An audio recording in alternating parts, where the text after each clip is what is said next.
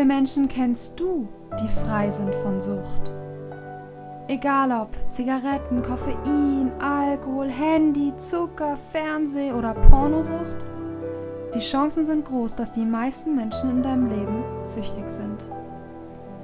Und darüber hinaus führen sie ein selbstbestimmtes, unabhängiges Leben, erfüllt im Job und ihren Beziehungen, im Einklang mit ihrer innersten Essenz wie sieht es mit dir aus? Bist du frei? Willkommen im Podcast Unabhängig. Ich bin Jamila von Perger und ich bin davon überzeugt, dass es in der großen Zeit des Wandels auch Zeit für unsere Befreiung ist. Also, lasst uns loslegen, lass reden.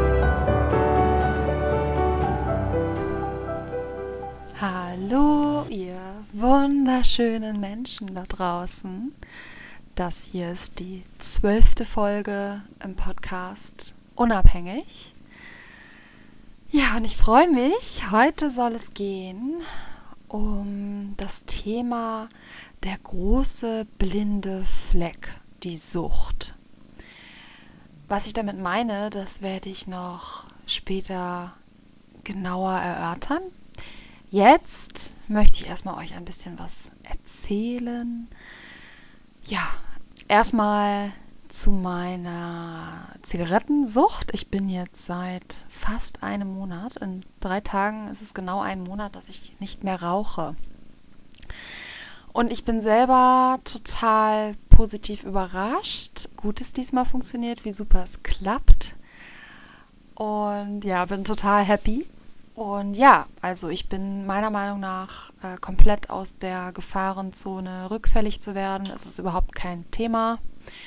Im Gegenteil, ich kann es mir überhaupt nicht vorstellen, derzeit wieder anzufangen.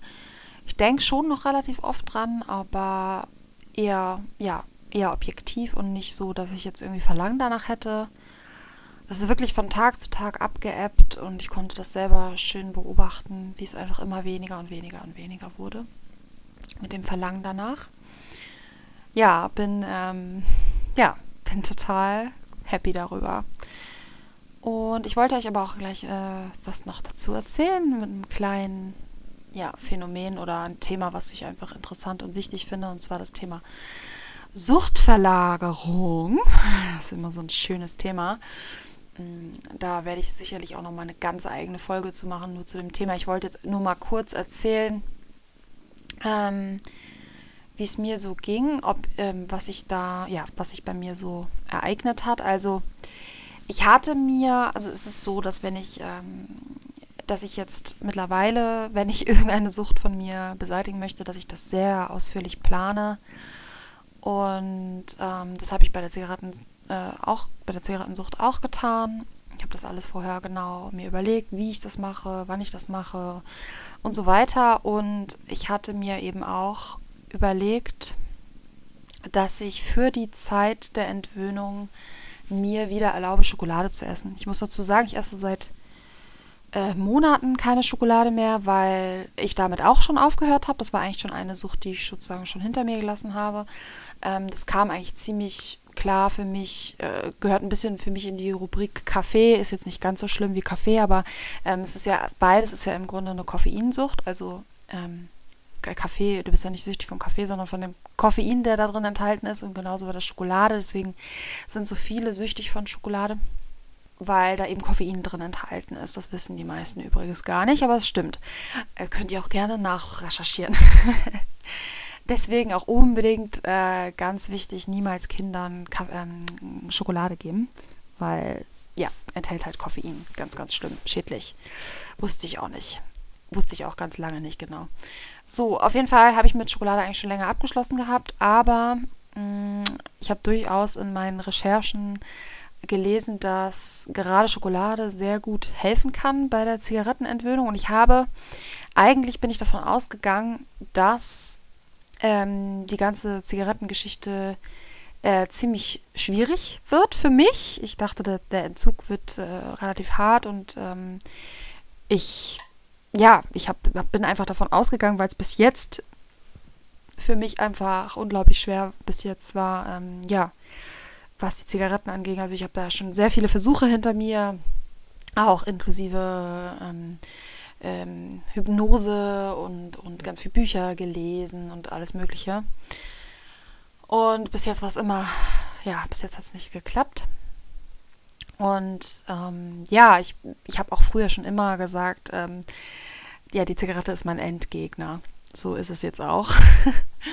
und auf jeden Fall habe ich mir gedacht, okay, für die Entwöhnungsphase, also für den ersten Monat, möchte ich einen kleinen Ersatz haben oder irgendwas, was mir vielleicht helfen könnte, in schwierigen Situationen drüber hinwegzukommen, ähm, was mir einfacher zu machen mit der Zigarettenentwöhnung und habe mir dann gedacht, okay, für die Zeit ist es in Ordnung, wenn ich ab und zu Schokolade esse.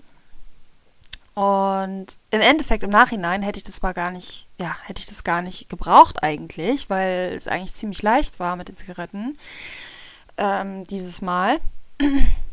Was ja sicherlich auch seine Gründe hatte, die gute Vorbereitung und das Coaching und so weiter. Mm.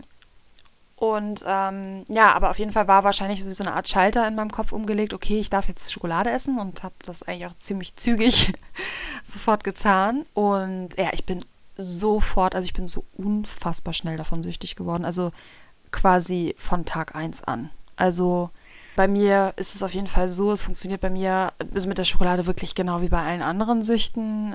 Einmal in meinen Mund rein, einmal in mein System rein und zack, Sucht ist angef, angef ja, ist angefixt.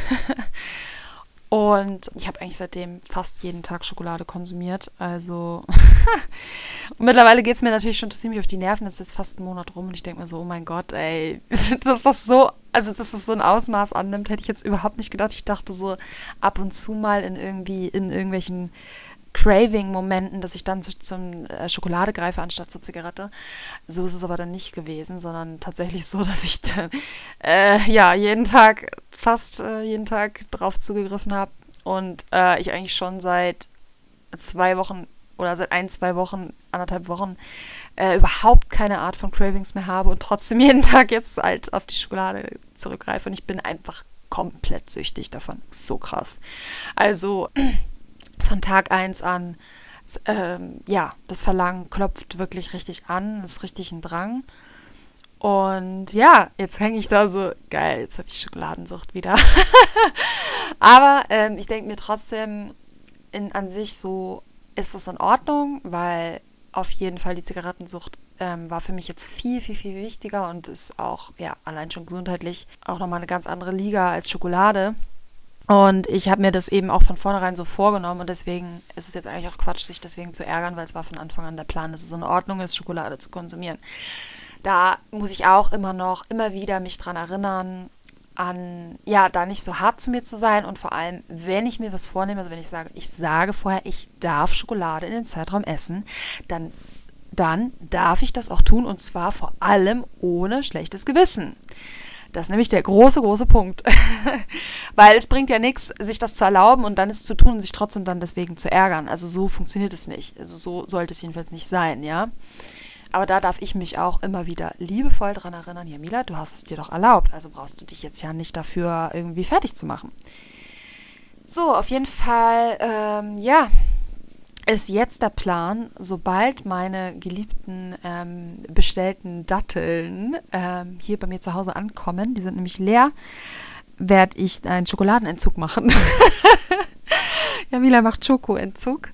Ja, die sollten in ein paar Tagen ankommen und wenn die da sind, dann ähm, werde ich aufhören mit der Schokolade und ich werde für immer aufhören mit der Schokolade, weil die Schokolade, genau wie alle all meine anderen Süchte, es funktioniert einfach nicht im kontrollierten Maße.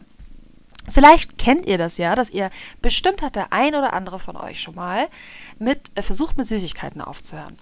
Und vielleicht ist es einigen von euch auch eine Weile gelungen. Und ihr habt bestimmt gemerkt, dass wenn ihr wirklich konsequent ein, zwei Wochen keine, keine Süßigkeiten zu euch genommen habt, also sagen wir mal keine Schokolade, dass dann ähm, das Verlangen tatsächlich weggeht. Und dann denkt man sich irgendwann so nach, keine Ahnung, ein, zwei Monaten oder vielleicht auch noch, was weiß ich, nach vier Wochen, was weiß ich. Okay, ein Monat ist vier Wochen, Jamila. Wurscht. äh, ach, jetzt kann ich ja mal ein Stück Schokokuchen bei Tante Ingeborg essen. Macht ja nichts, ab und zu kann ich ja. Und zack ist das Verlangen wieder da. So funktioniert Sucht eben. und dann ärgert ihr euch, warum habe ich das gegessen? Jetzt habe ich wieder täglich Lust drauf und esse wieder täglich das Zeug. Ja, Leute, ich sage euch, das Geheimnis ist, es nie wieder zu tun und es wirklich sich auch so, also vorher sich das bewusst zu machen, was will ich eigentlich, ja? Will ich ab und zu Schokolade konsumieren? Wenn ja, dann muss ich aber auch eben mit den Konsequenzen leben und mich dann auch nicht ärgern und auch einfach damit rechnen, dass es immer mehr wird und dass ich immer mehr Lust darauf habe und dass ich dann irgendwie, ja, dass ich dann halt täglich meine Schokolade esse.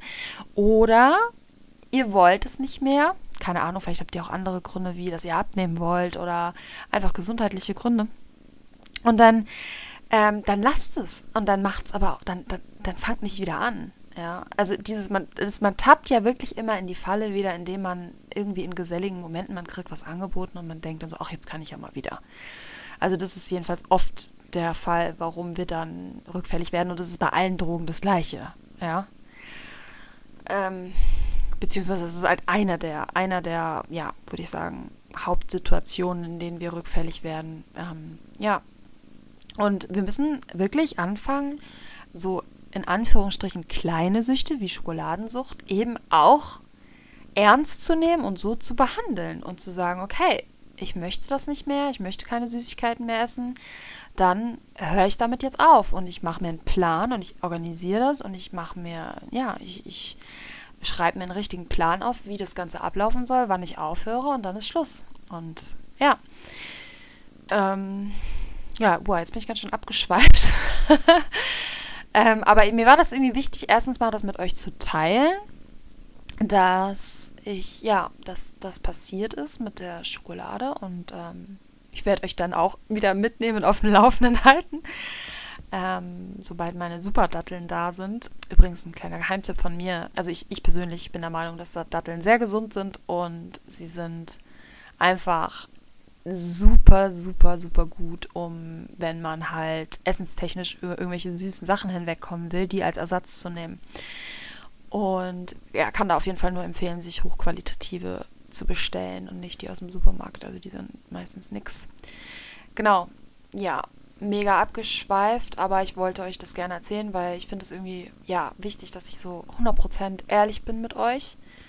Dass ja, ihr nicht denkt, ich bin der Suchtguru und ich habe alles verstanden und ich bin jetzt, ähm, ja, ich habe den heiligen Suchtgral in der Hand. ich lerne auch immer wieder noch was Neues dazu. Ich muss sagen, klar, ich habe ähm, wirklich mich sehr intensiv mit dem Thema auseinandergesetzt, aber es ist auch ein, trotzdem noch ein ständiger Lernprozess und ich setze mich auch immer noch weiterhin intensiv mit dem Thema auseinander.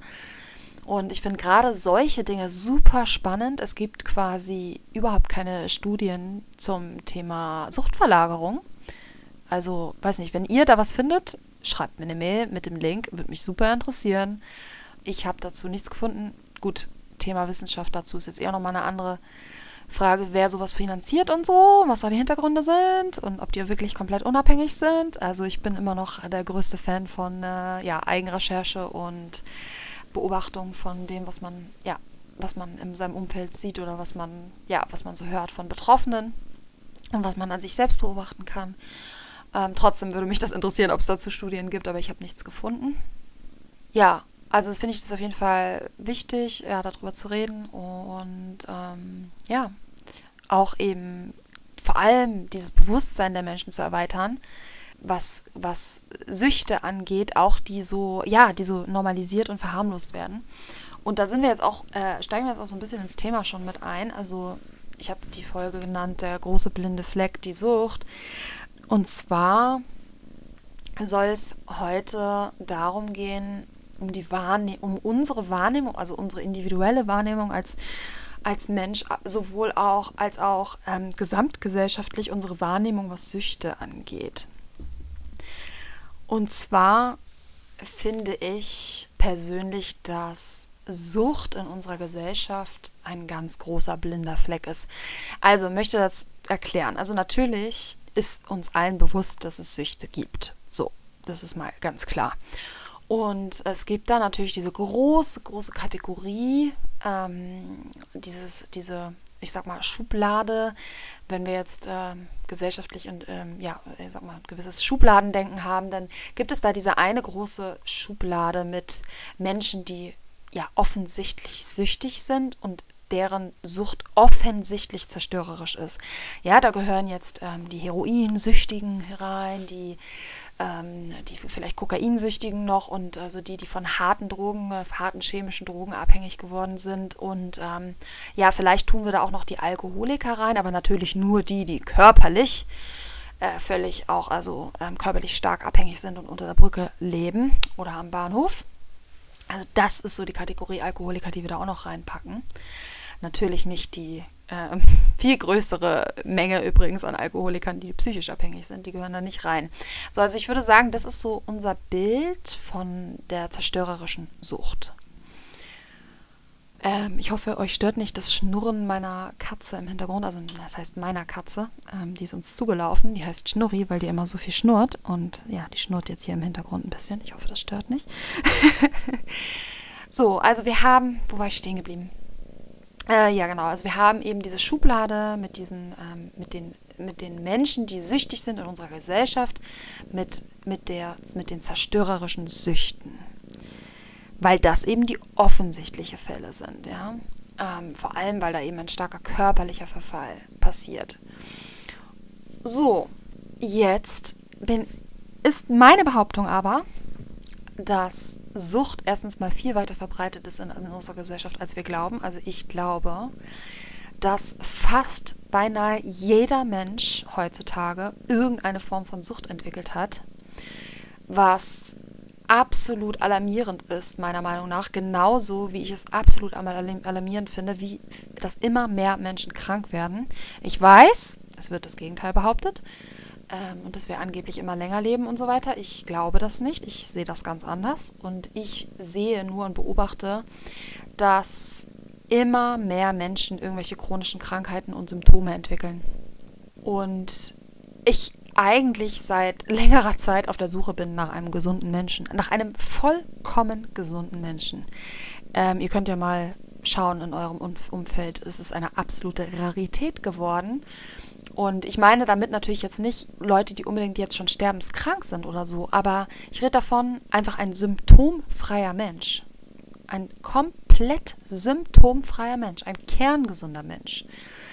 Und genau das ist ja meiner Meinung nach extrem selten. Also ich kenne solche Menschen kaum noch in meinem Umfeld. Einige sehr wenige, vielleicht ein, zwei von Hunderten. Und was Süchte angeht, beobachte ich das Gleiche. Und natürlich, jetzt ist die, die Sache die, dass wir, das habe ich auch schon öfter angesprochen, wir ähm, mehrere normalisierte Süchte in unserer Gesellschaft haben. Das heißt, wir haben Süchte in unserer Gesellschaft, die teilweise komplett akzeptiert sind und auch als überhaupt nicht, ja, was heißt, gefährlich verkauft werden oder überhaupt nicht als störend oder als gesundheitsschädlich, sondern einfach ja so verniedlichte Süchte. Ja, dazu gehört auf jeden Fall ähm, Kaffeesucht, Pornosucht, ähm, ist auch, also beobachte ich auch immer wieder in Filmen, wie das so dargestellt wird als was Lustiges, Normales. Ja, das ist man halt pornosüchtig, ne? Ja, und auch Handysucht ist auch sowas, ja, hört man ab und zu hier und da liest man Artikel darüber. Aber macht sich da wirklich jemand ernsthaft Gedanken und ernsthaft Sorgen drüber? Also ich, man beobachtet immer wieder in Wellen, dass dann ab und zu darüber über das eine oder das andere Mal geredet wird. Aber wird irgendetwas dagegen unternommen? Nein. Verlange ich jetzt auch von niemandem, weil ja, ich bin der Meinung, wir müssen sowieso alles selbst in die Hand nehmen, weil ja, auf Politik oder ähm, ja, auf die Gesellschaft im, im, ähm, im als Kollektiv ähm, bin ich der Meinung, das Thema ist für mich durch. Also da irgendwo. also ich sehe da nichts, ähm, was sich da irgendwie hier verändern könnte. Ich bin der Meinung, wir müssen alle das selbst in die Hand nehmen und mit gutem Beispiel vorangehen und ähm, ja, einen Butterfly-Effekt aus. Heißt das jetzt Butterfly-Effekt? Ja, ich glaube schon. Butterfly-Effekt ähm, auslösen. Genau. Okay, abgeschweift schon wieder, Jamila. So, ja. Also wir haben diese Kategorie von Süchten, die offensichtlich schädlich sind und dann haben wir meiner Meinung nach eine riesige, breite Masse an Menschen, ähm, der Großteil der Gesellschaft, die ebenfalls in Süchten stecken, die aber ja verharmlost, verniedlicht, verschwiegen, verdrängt werden. Äh, ja, und da sorgt natürlich auch, also dieses, dieses, dass ganz viele Menschen in der Sucht drin hängen und das aber von sich wegschieben und gar nicht selbst, gar nicht wirklich sehen können, inklusive mir übrigens, zu mir komme ich noch, natürlich auch ganz stark an dem Bild, was uns vermittelt wird. Also wenn eben durch all die Medien und wie wir aufwachsen uns suggeriert wird, dass gewisse Süchte normal sind oder nicht schlimm sind, dann sehen, dann ist es auch mh, mm, schwierig für uns als Individuum, diese als, als als, ähm, also wahrzunehmen als etwas Problematisches. Wir haben zwar alle diese weise innere Stimme in uns, die uns das eigentlich immer wieder Hinweise gibt und uns das sagt, aber wir dann sofort mit unserem Verstand gegenarbeiten und sagen, ja, nee, ach Quatsch, ist doch nicht so schlimm, die, die anderen trinken auch alle Kaffee oder die anderen machen das auch alle. Und sofort kommt der Verstand wieder und versucht das, ja, wegzuschieben und sofort ist es wieder weg aus unserem aus unserem Geist. Und das liegt eben, ja, daran, also sehr, sehr großer Teil haben natürlich die Medien dazu beizutragen. Also damit meine ich wirklich alles an Medien, was wir so haben.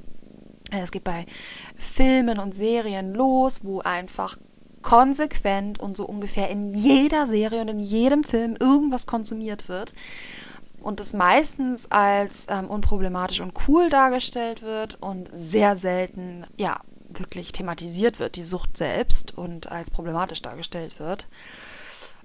Dann natürlich, also ja, Filme, Serien, dann natürlich Fernsehprogramm sowieso, Werbung, äh, ne, wir alle kennen ne?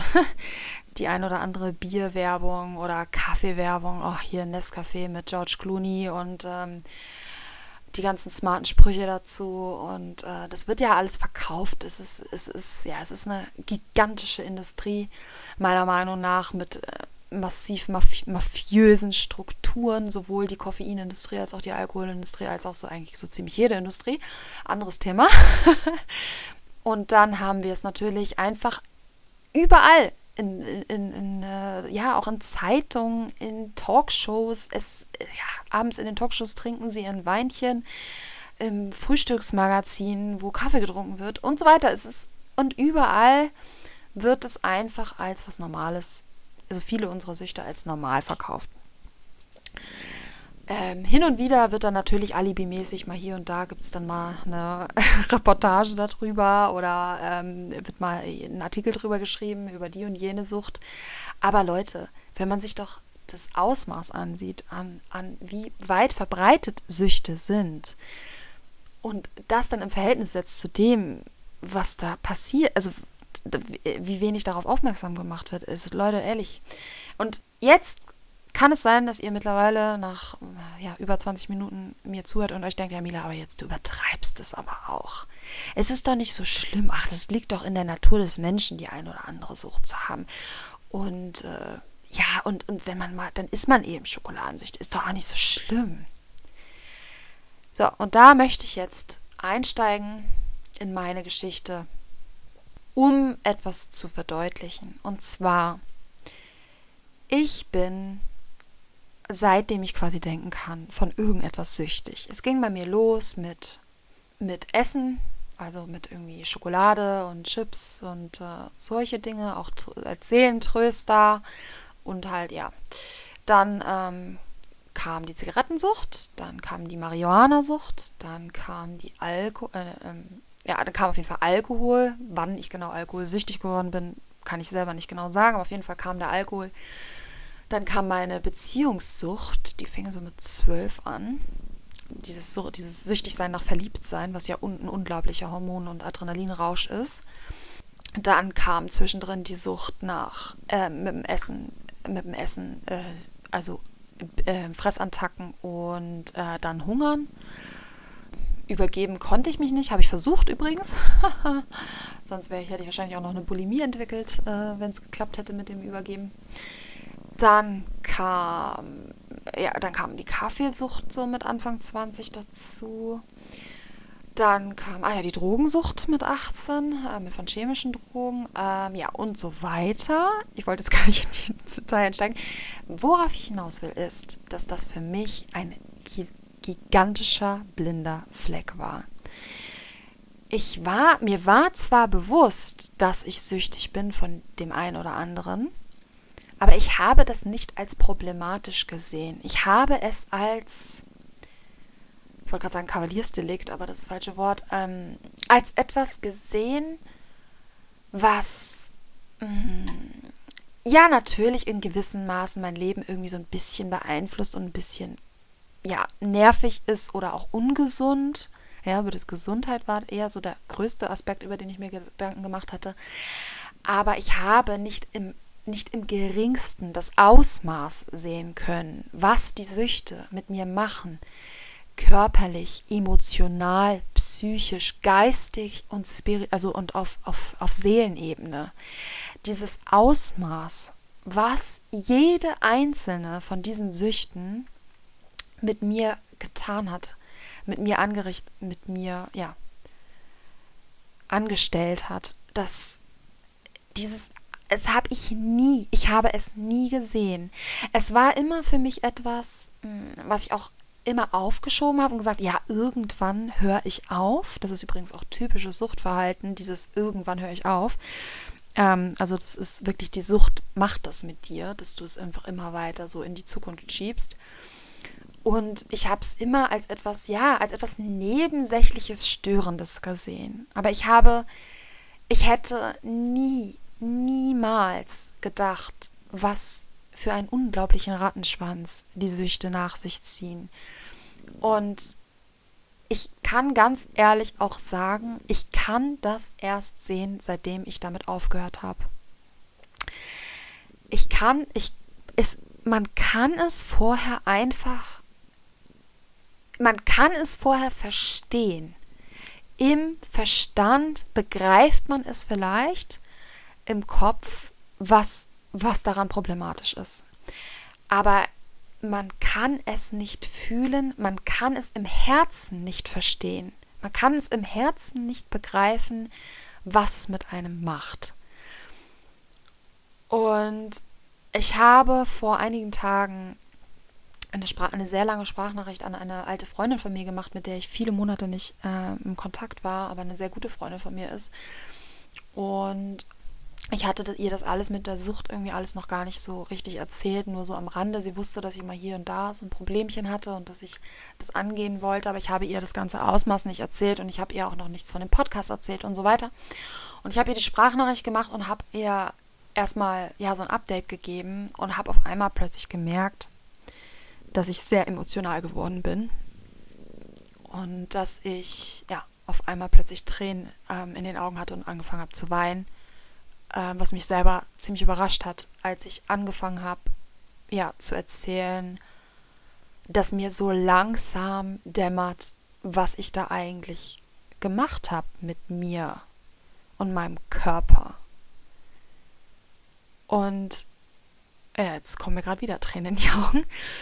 Ähm, ich kann euch das nur ganz schwer auf Verstandesebene erklären. Es es ist unglaublich schwer für mich, das in Worte zu fassen. Aber je länger man weg ist von einer Sucht und da, wenn man dann das und wenn man sich dann damit auseinandersetzt, das ist auch entscheidend. Dann fängt man irgendwie auf Seelenebene, auf Herzensebene an zu begreifen, was eigentlich passiert ist und was die Sucht alles mit einem gemacht hat und wie man sich durch die Sucht verändert hat. Und zwar nicht nur im Moment des Konsums oder ein, zwei Tage danach, sondern langfristig. Was es mit dir macht. Und ich kann das beim Alkohol halt eben sehr gut sehen, da ich jetzt schon sieben Monate davon weg bin, wie sehr mein Gefühlszustand sich immer mehr verändert und verändert und ich mich, ich, ich habe das Gefühl, dass mein Leben jetzt erst beginnt. Ich habe das Gefühl, dass ich ein anderer Mensch jetzt bin und dass ich den Menschen vorher, dass ich das zwar irgendwie war, aber irgendwie auch gar nicht war. Ich kann das gar nicht mehr begreifen, wie ich das tun konnte und was ich da getan habe. Natürlich, ich erinnere mich gut daran, aber ich kann es nicht verstehen, wie ich das tun konnte. Und es ist wirklich so unglaublich schwer, also vor allem für diejenigen, die noch in der Sucht drin sind, das irgendwie in Worte zu fassen. Worauf ich im Endeffekt hinaus möchte, ist, dass wir das sowohl, also ich jetzt persönlich als Individuum in meiner persönlichen Geschichte, die Sucht zwar bemerkt habe, aber nie das Ausmaß auch nur annähernd erkannt habe, was es mit mir auf allen Ebenen, auf den allen Ebenen meines Seins mit mir macht. Und genau so sehe ich das gesamtgesellschaftlich. Und ich glaube sowieso, dass die Gesellschaft im Allgemeinen ein Spiegel ist von dem, wie es im Inneren bei uns aussieht, bei den meisten von uns.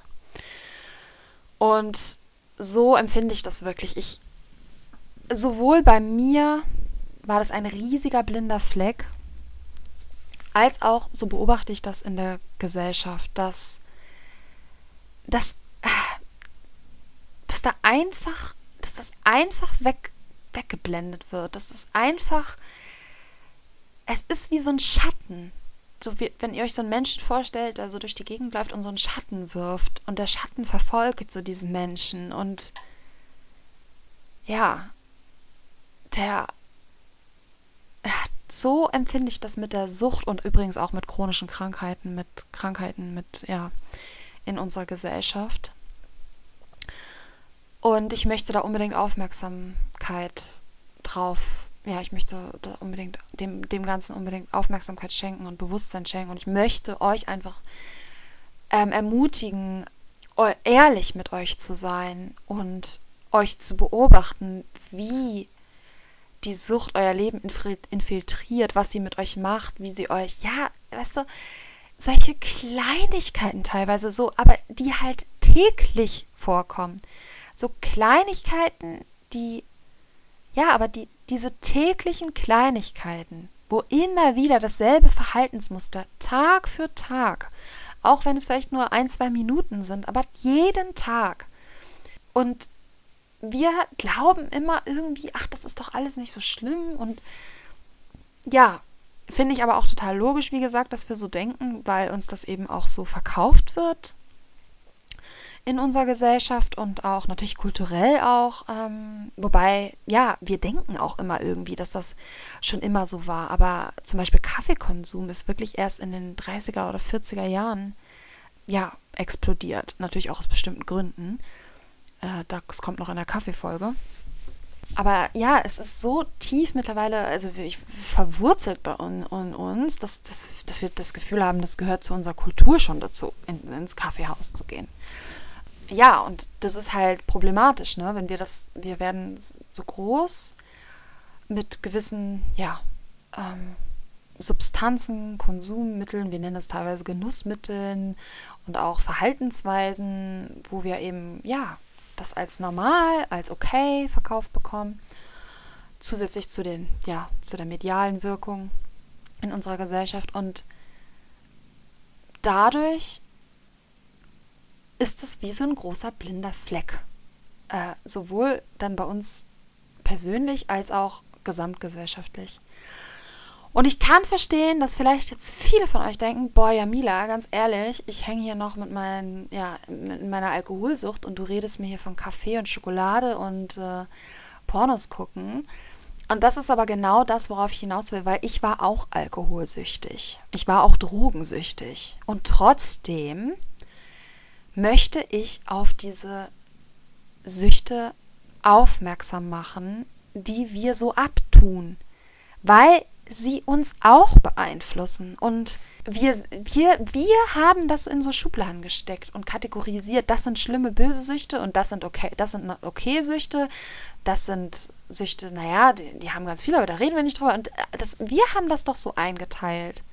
Aber was das mit dir wirklich macht, welche Sucht was mit dir macht, das, das, ja, das kannst nur du erfahren, übrigens wahrscheinlich auch erst, wenn du aufhörst. Weil bis du aufgehört hast, fragst du dich höchstens immer nur so, ja, wie wäre es denn ohne? Wie würde ich mich denn fühlen ohne? Und ich weiß selber, dass ich immer mit mir selbst, ja, mich beschissen habe, indem ich halt immer wieder mir das schön geredet habe, mir immer wieder gesagt habe, naja, ach Quatsch, ich würde jetzt ohne das würde ich mich genauso verhalten. Oder ohne den Konsum von dem und dem würde ich mich trotzdem ja genauso fühlen. Ähm, also, oder ich hätte genauso viele Probleme wie mit, äh, wie ohne. Also so, ja. Oder manchmal erahnt man das halt so, oh, wahrscheinlich, ja, zum Beispiel als Beispiel kann ich sagen, die Katertage. Ich habe immer, ich habe ja zu meinen Hochzeiten einfach jeden zweiten Tag einen Kater gehabt. Und oder täglichen Kater gehabt und da verbringt man ja sehr viel Zeit dann irgendwie ja im Bett oder auf der Couch und oder sagt dann auch teilweise Termine und ähm, Verabredungen ab und ja, ich habe mir das immer wieder in dem Moment schön geredet, ähm, dass es mir vielleicht auch so nicht gut gegangen wäre oder was auch immer. Oder ach, ist halt so, wenn man wer feiern will, da muss halt eben auch ja mit den Konsequenzen leben und so weiter. Aber wie viele Tage in Summe, das jetzt im Nachhinein waren, an denen ich verkatert war, oh mein Gott, das waren Jahre oder was. Und diese Zeit ist äh, in Summe, ja, ist auch sowas, was ich halt im Nachhinein sehen kann. Was man sich aber zu seinen aktiven Suchtzeiten einfach alles irgendwie schön redet, verdrängt, ja, von sich wegschiebt. Wir haben da ja die verschiedensten Bewältigungsmechanismen ähm, wie wir damit umgehen. Ja, und ich kann ganz klar sagen, also, dass ich finde, wir sollten nicht, wir sollten aufhören damit, ja, irgendwelche Süchte als viel schlimmer als andere zu betrachten. Natürlich ist der Leidensdruck bei, so wie wie zum Beispiel bei Süchten mit harten Drogen, größer weil es einfach akuter ist, sozusagen. Also eigentlich ist es einfach nur schneller präsent, die zerstörerische Kraft der, der Droge. Aber die Sucht selbst unterscheidet sich nicht so. Es gibt natürlich, das ist klar, dass wenn du jetzt von Heroin süchtig bist, dass das Heroin an sich einfach so schädlich ist, dass die Konsequenzen deiner Sucht einfach so schnell, ja, so, so, so schnell sichtbar werden. Aber ich sag mal, die Sucht jetzt von, ja, keine Ahnung, Kaufsucht oder irgendeine andere Sucht oder, ja, lass uns mal Schokoladensucht nehmen, weil wir das schon hatten. Ähm, Schokolade ist halt einfach nicht so offensichtlich so zerstörerisch. Die macht auch, das macht, Koffein macht auch ganz viel mit uns langfristig körperlich. Und wir setzen halt ganz viele Krankheiten nicht mit Koffeinkonsum in Verbindung. Ähm, und wir, wir, haben dieses Wissen noch darum nicht. Gut, also sehen wir das erstmal nicht so. Aber die Sucht selbst, also das, ich rede jetzt nicht von dem, von der Substanz, von der wir abhängig sind, aber die Sucht selbst, die unterscheidet sich kaum. Ähm, egal bei welcher, Konsum, ähm, bei, bei welcher Substanz oder auch bei welchem Verhalten. Die Sucht selbst ist immer ein ähnliches Prinzip und ein ähnliches Gefühl. Dieses Verlangen, etwas zu tun oder zu essen oder zu konsumieren, um einen bestimmten Zustand zu erreichen. Also um zum Beispiel, wenn man sich gerade leer fühlt oder man fühlt sich unwohl und man möchte halt, ja, man, man versucht ja immer etwas zu erreichen mit dem Konsum. Und das unterscheidet sich einfach kaum, egal bei welcher Sucht. Und ich kann das wirklich gut sagen, weil, ja, ich hatte so viele.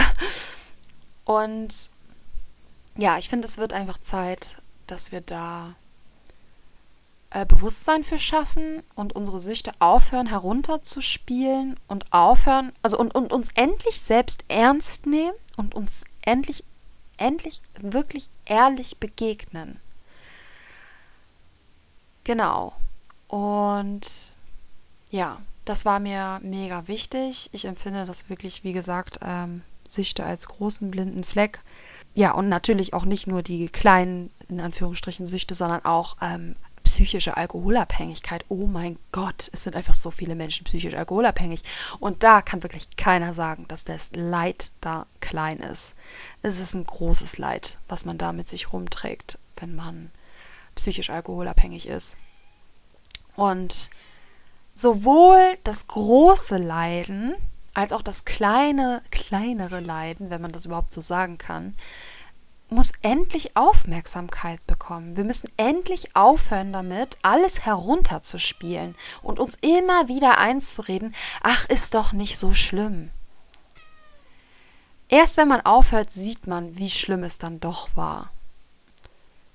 Ja, so, ganz schöne Predigt gehalten, aber es war mir, es ist mir ein so wichtiges Anliegen, weil ja, ich selber einfach so fasziniert davon bin, wie ich das einfach, obwohl die Sucht mein ganzes Leben durchzogen hat, es geschafft habe, es immer wieder von mir wegzuschieben, immer wieder klein zu reden.